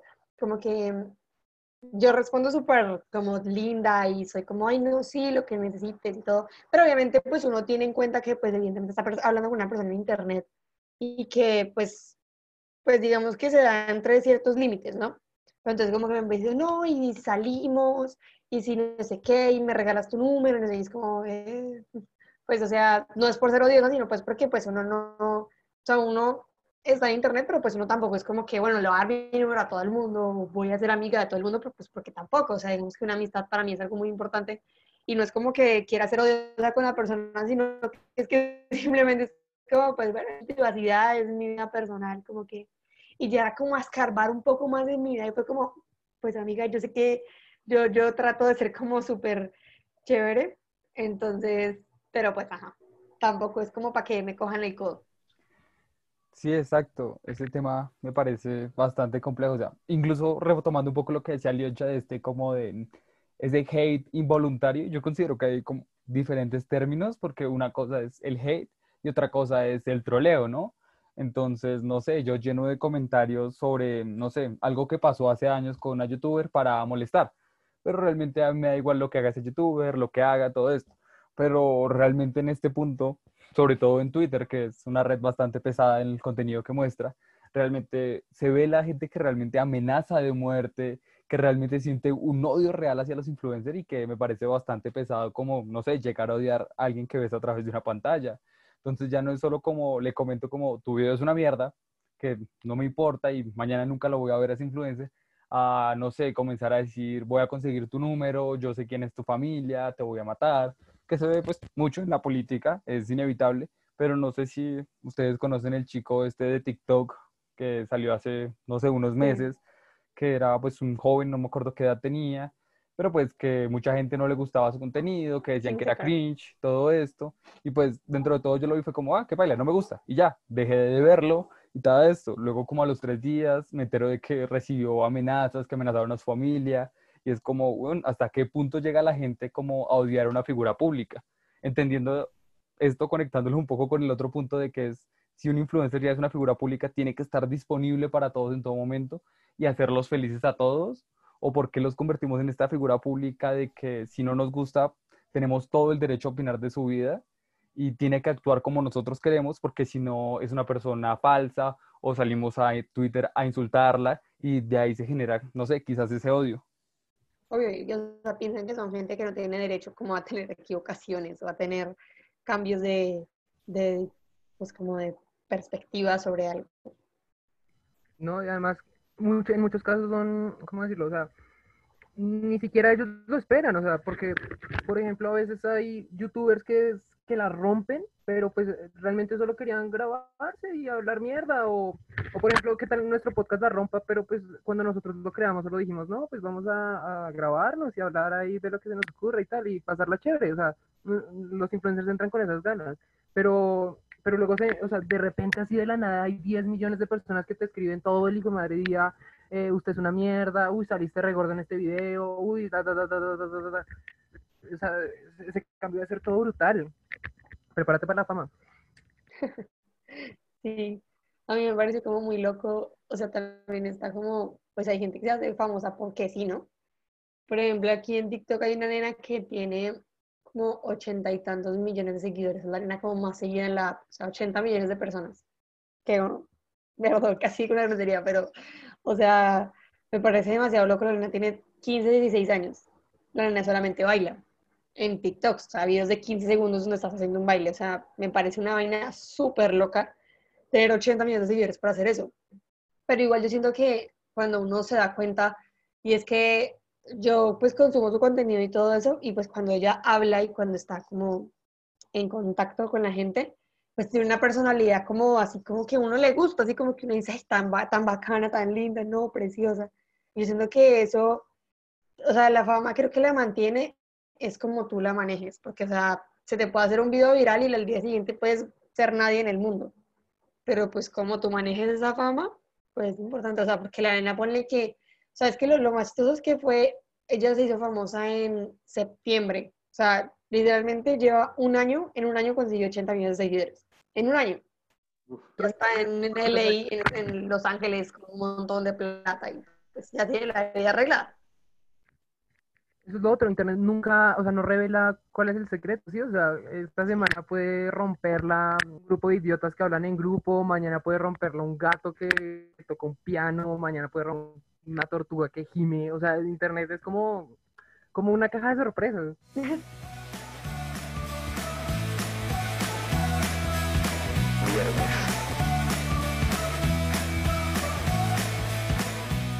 Siento yo que el que, o la persona que, que entra al mundo como de esto de las redes y de influencia, tiene que tener muy claros como sus, sus límites, como decir, bueno, o sea, el hecho de que Hoy, lo que tú decías al principio, como que hay días en que subes 50 seguidores, hay días en que no, hay días en que tus videos tienen no sé cuántos, no sé cuántas vistas y otros días en que no. Es también como súper importante que, que, el influencer lo sepa manejar y que no se vuelva como, como fuente de frustración porque eh, sí, como que deshumaniza eso. Entonces, como, como que el influencer no, no, se vuelva dependiente de los consumidores y las consumidoras. Sí, total. O sea, yo creo que llega un punto en el que pues se vuelve la gente dependiente de un numerito, ¿no? Y a veces es frustrante y a veces, pues, pues, o sea, yo pues lo digo como por experiencia propia, como que a veces uno, o sea, hay días que yo estoy todo el tiempo viendo como cuántos seguidores perdí, cuántos seguidores gané, porque obviamente uno pierde seguidores al día. Digo como, o sea, y de hecho había descargado una aplicación donde te dice como, te, te explica todo, ¿no? Como te dice quién vio tus historias, eh, quién no te sigue y vio tus historias, quién te bloqueó, quién esto, quién... Y yo decía como, no, pero es que qué desgaste, o sea, y ponle que duré con la aplicación una semana, pero me sentía miserable, o sea, yo decía como, pero ¿por qué no subo? Pero, pero, y me compara horrible, o sea, yo decía como, pero pues, ¿qué, ¿qué me pasa? ¿Yo por qué estoy haciendo esto? O sea, yo no dependo de esa gente y yo hago esto pues porque me gusta y porque me siento bien haciéndolo, no porque, pues por número, ¿no? Y ahí es donde, pues, digamos que uno se empieza a cuestionar esas cosas, porque sí, obviamente, llega un punto en el que uno queda como, "Ah". pero, pues bueno, es, gocemos ahorita que soy pequeña, porque, ajá, cuando me vuelva famosa, amor, no volteo a mirar a nadie, ah, Ay, no, tienes que volver acá, ¿no? Cuando, Obviamente. cuando nosotros seamos famosos. ah, obvio, obvio, ajá. Es que con este podcast nos volvemos famosos todos. Me parece.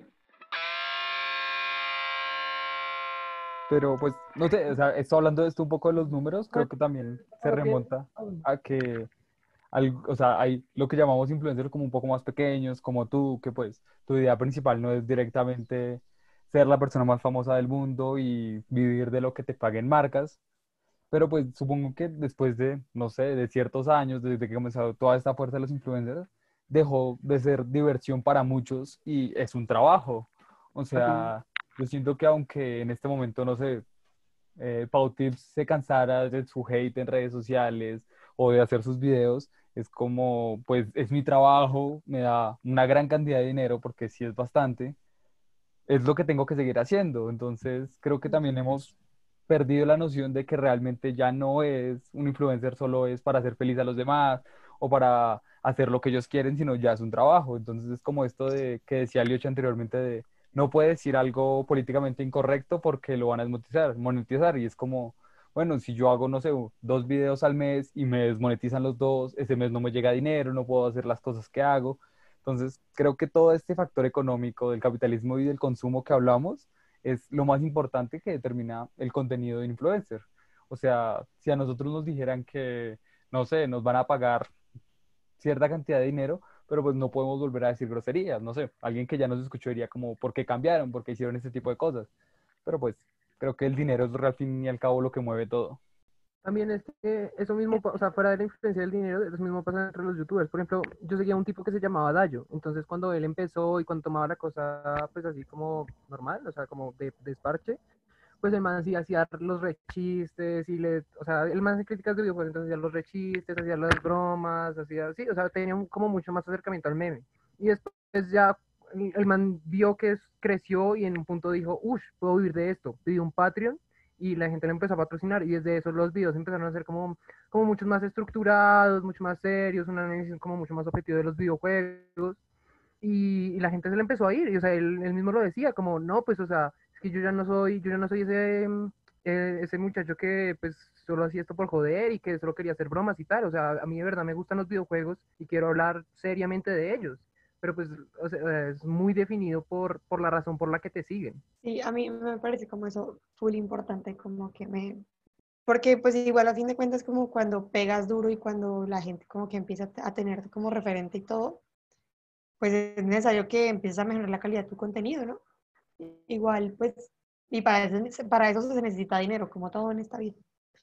Y pues, así como hace Maluma y así como hace Adele, monetizar pues la tragedia, la tusa, en este caso pues monetizar el talento. Pero eso es lo otro, tú en internet no, el internet no te dice directamente de por qué eres famosa, por ejemplo, o sea, digamos, yo no he visto tus videos, sorry. No te preocupes. Pero digamos que la oportunidad. De feminismo y lo dijeras así como, como santanderiana, así gritando insultos, puteando a todo el mundo, y o sea, y tú en un momento empiezas a obtener un montón de seguidores y dices, uff, tengo que mejorar mi contenido, tengo que informarme más, tengo que, sí, hablar como más coherentemente. Y entonces empiezas a hacer los videos así, habla, explicando el feminismo, hablando como más profundamente, citando autores.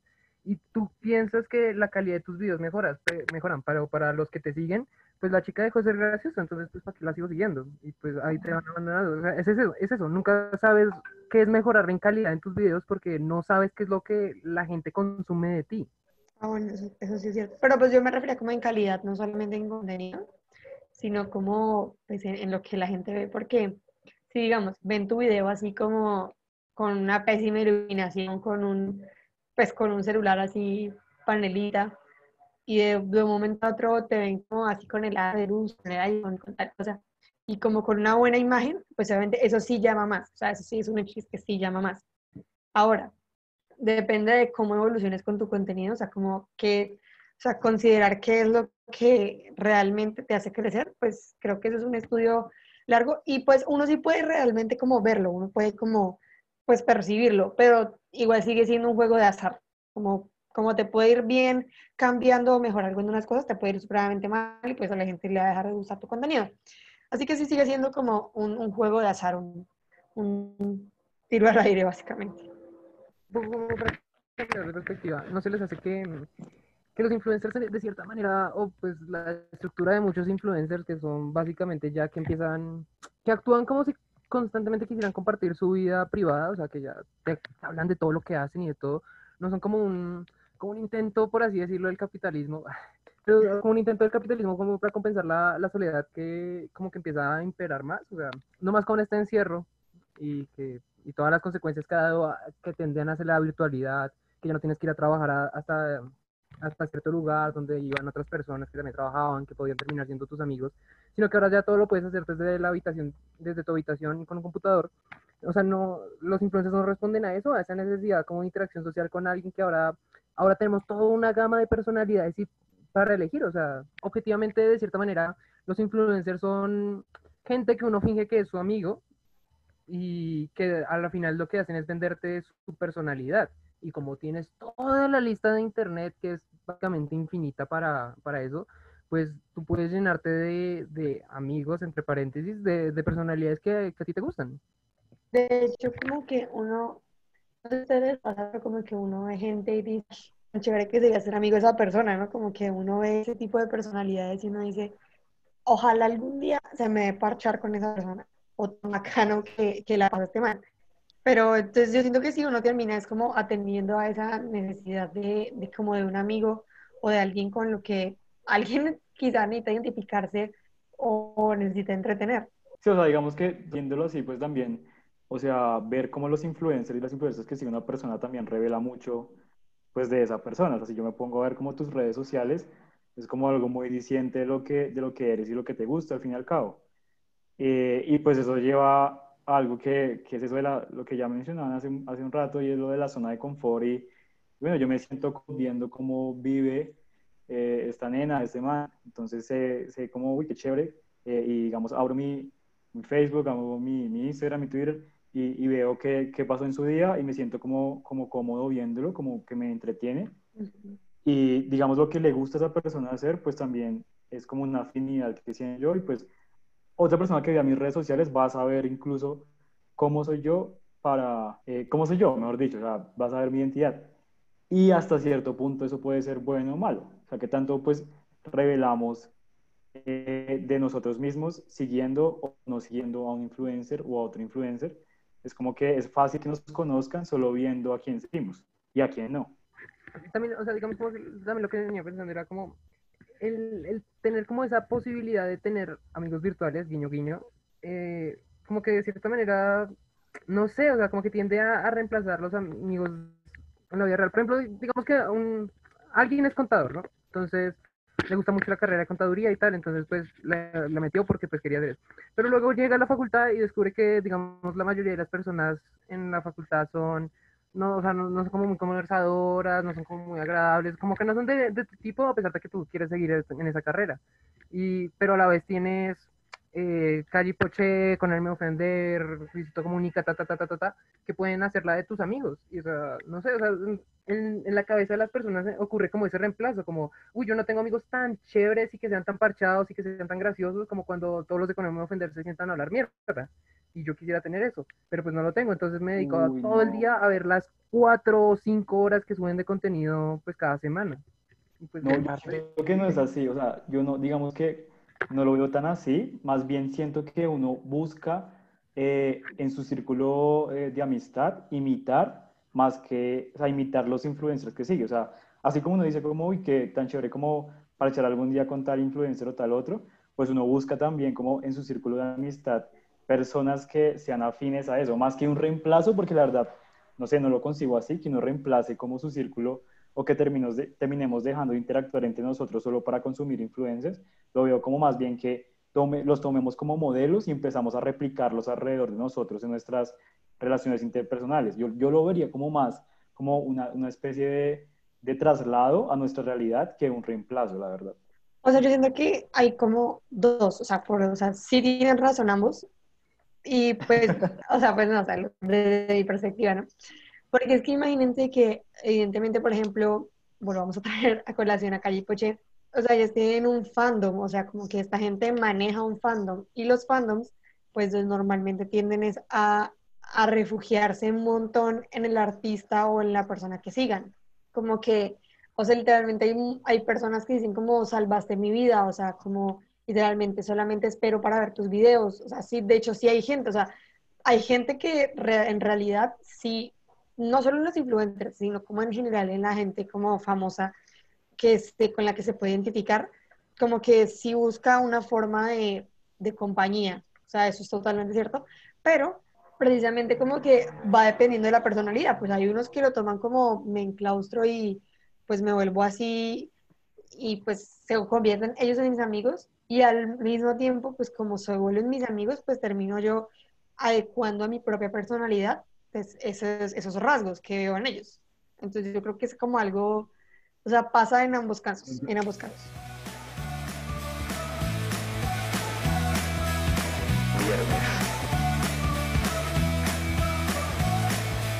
También queremos hablar como de, de los estereotipos, porque, ¿cómo decirlo? Por ejemplo, el influencer que esté de moda define mucho del pensamiento como colectivo que hay respecto a varios temas. Por ejemplo, ahorita que yo solo hablo con no ofender, qué vergüenza. Pero digamos, por ejemplo, ellos eh, hablan de, de, usar, de usar marihuana todo el día, hablan de drogas así súper abiertamente, y o sea, esos 100 mil views que, que tienen llevan hacia normalizar, y no solo sobre eso, es también, eh, por ejemplo, no sé, la mayoría de las influencers tienden a ser, bueno, no la mayoría, pero sí muchas influencers tienden a ser, eh, a, a ser gamers, a gustar los videojuegos y tal, y o sea, son como, o sea, como que venden una imagen que, que la sociedad empieza también como a adoptar, y, y al hablar así como tan relajado, como tan hablando mierda también, como que la gente también de esa, de esa forma como tan estúpida que tienen de hablar en YouTube. Yo también veo eso como más, o sea, de pronto eso de, de, de la forma en que eh, el ser influencer muchas veces es como reproducir estereotipos o generar estereotipos eh, de cara a la sociedad. Eh, en temas de género es bastante como eh, denso, o sea, uno se pregunta como hasta qué punto esto es un estereotipo de género o no. Digamos, en, en mi caso, pues yo seguía, por ejemplo, a, a un, bueno, ya ni me acuerdo, a un, a un youtuber que hacía videos de, de cuidado masculino y de eh, de todo esto y pues obviamente el man cumple con un montón de requisitos eh, súper super normados de, de, lo que es ser hombre y obviamente en ese momento en el que yo consumía ese tipo de contenido pues decía como bueno, esto que hace este man es, es, es lo que significa ser hombre, esto, esto es masculinidad porque es lo que, eh, lo que él influencia y entonces ahí, ahí viene la pregunta como si, como si él, o sea, si en verdad él está solo dando un contenido o mostrando su estilo de vida normal o si en realidad está construyendo un estereotipo que debe, digamos, dejarse atrás o, o no debe ser como tan eh, regulatorio para los que lo consumimos, porque en un momento yo llegué a decir como nunca voy a ser como tal, como tal influencer porque es imposible y esta es mi imagen de, de masculinidad que debo seguir, pero pues no sé si, si es verdad o si solo es un estereotipo que debo descartar o qué. Entonces también como que es apreciable como en ese tipo de cosas. Yo, yo opino que sí, yo opino que sí, eh, los influencers como que en realidad sí cumplen con una serie de estereotipos porque pues normalmente vemos, no sé, o sea, mujeres como blancas, altas, súper lindas, que hacen ejercicio, se levantan, em, viajan, eh, todas hacen como ayuno intermitente y tienen como dietas saludables. Y pues que cuando las vemos, cuando suben fotos o cuando hacen cualquier cosa, pues tienen la cuerpa de tu vida, la pose de tu vida, y pues en realidad, pues uno se da cuenta y como que eso literalmente le destruye a uno la mente y el autoestima, uno pensando como, pero venga, yo no hago nada en mi vida, yo no me levanto a las 5 de la mañana a hacer ejercicio, yo no hago ejercicio todos los días, no como así de saludable, bla, bla, bla.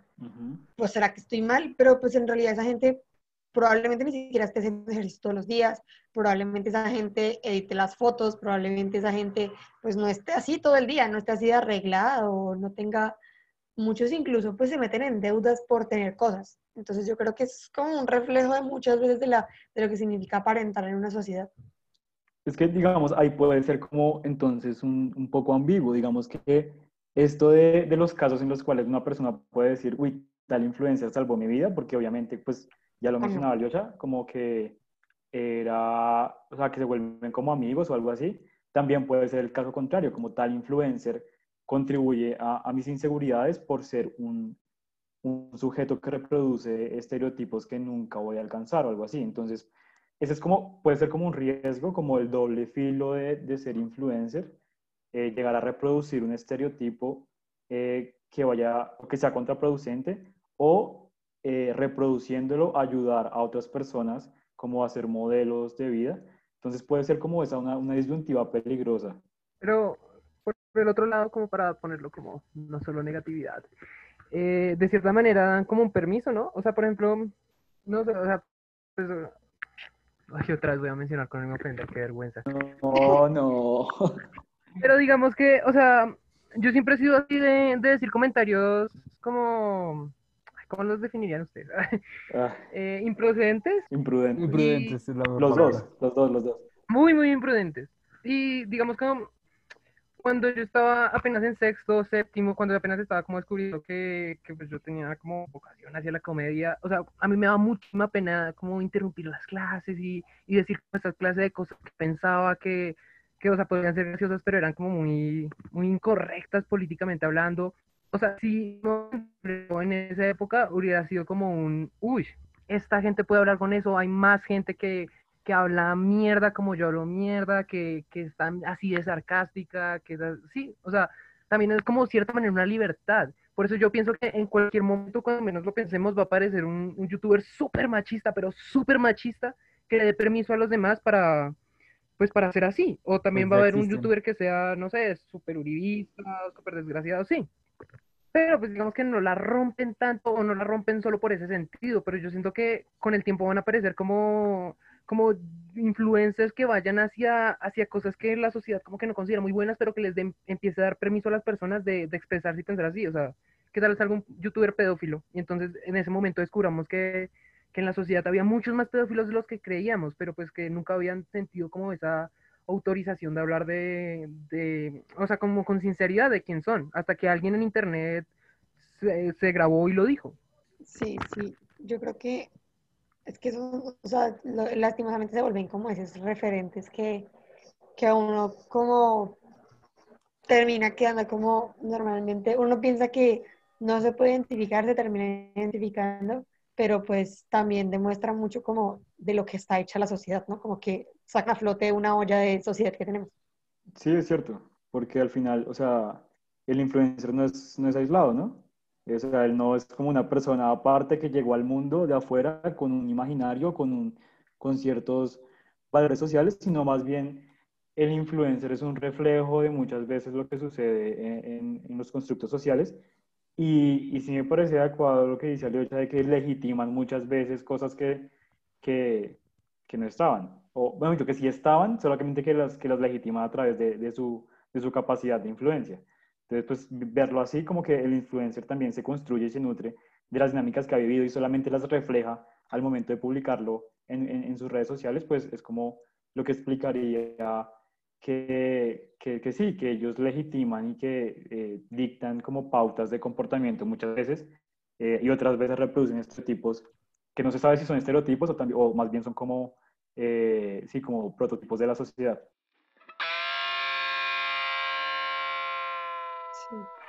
Muchísimas Ok. gracias por escucharnos a todos nosotros hablando sobre temas que no conocemos, excepto a Gabriela, ella sí sabe del tema. Eh, esperamos les haya gustado mucho este episodio. Tuvimos un par de problemas de internet en el medio, esperemos no se noten tanto cuando el episodio se publique, pero queremos saber lo que piensan, qué influencers siguen ustedes. Me parece una actividad interesante que cada uno de nosotros, de los miembros, eh, de un top 3, un top 1, un top 5, no sé, de los influencers que consideran más importantes para sí mismos, ya sea por lo- el contenido que dan o simplemente porque son los que más consumen. Ah, ok, a ver, yo más que todo consumo mucho, mucho YouTube, Instagram y, y Twitter y Facebook. Facebook me gusta por los memes, pero Instagram y Twitter como que lo uso más por obligación, como para que no digan que soy un anciano. Entonces, en quinto lugar, todo mi top es YouTube, obvio. Entonces, mi quinto lugar sería, mm, eh, pero eso es otra historia, es, como, es un canal que busca resumir toda la historia de la humanidad, muy bueno. Eh, Dayo Script, que es el que les mencioné, que habla de videojuegos. Mm, Quantum Fracture, que es un youtuber de español que habla mucho de física, con ánimo de ofender, obvio. Ah, por cierto, no los dije en orden, ¿no? Solo como los, los que más escucho. Está bien, está bien. ¿Qué, qué último merece estar en mi lista? ¿Quién, ¿Quién se lo ha ganado? Yo creo que Luchito Comunica. Luchito Comunica. Sí. sí Luisito. Y ya.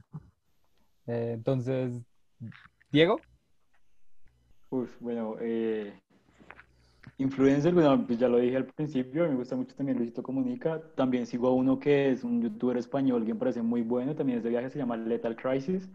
Es como súper chévere también lo que hace, su contenido me gusta mucho. Eh, eso. Vamos a también dejárselo ahí para que lo, lo busquen. Eh, no, no sé, es que solo tengo un top 2, la verdad. No sé quién más. Perfecto, Eh, no sé, voy a hacer la tarea y después, después les digo. eso, dale. Entonces, termina tú, Gabriela. Pues bueno, yo sinceramente no tengo como un top, yo, yo la verdad consumo de todo, pero a mí me gusta mucho una que se llama Ana Sareli, me encanta, me encanta, la amo con toda mi vida, yo creo que sería mi influencer favorita de todas, porque también hace contenido en YouTube.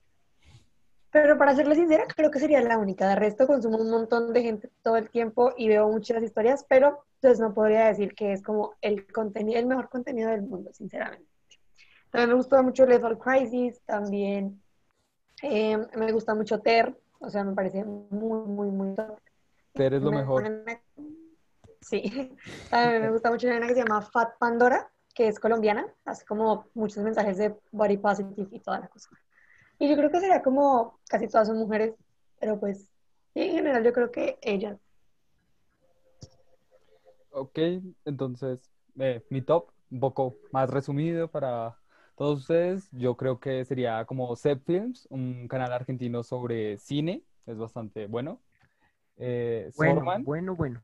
Sorman es un, es un youtuber, un gamer, realmente es un contenido muy sencillo, pero que realmente disfruto mucho su tipo de humor. Yo pondría a Calle Poché, debo admitir que realmente sigo mucho su contenido, realmente veo bastantes de sus videos. Ay, sí, Eh, también. aunque sea principalmente por Poche, Calle no me queda tan bien, pero ese es otro tema. Y, y quizás Destripando la Historia, que son dos españoles que hacen música y animación, que son los mejores. Entonces, bueno, creo que hasta acaba mi top y hasta acaba este programa viernes, un podcast que se sube los sábados. Gracias por la invitación. Qué lindo formato y ojalá de que mi amorita también nos volvamos influencers, ¿sí o qué? Eso. re bien, re bien. Y en Instagram, arroba Gaby Benjumea con Y.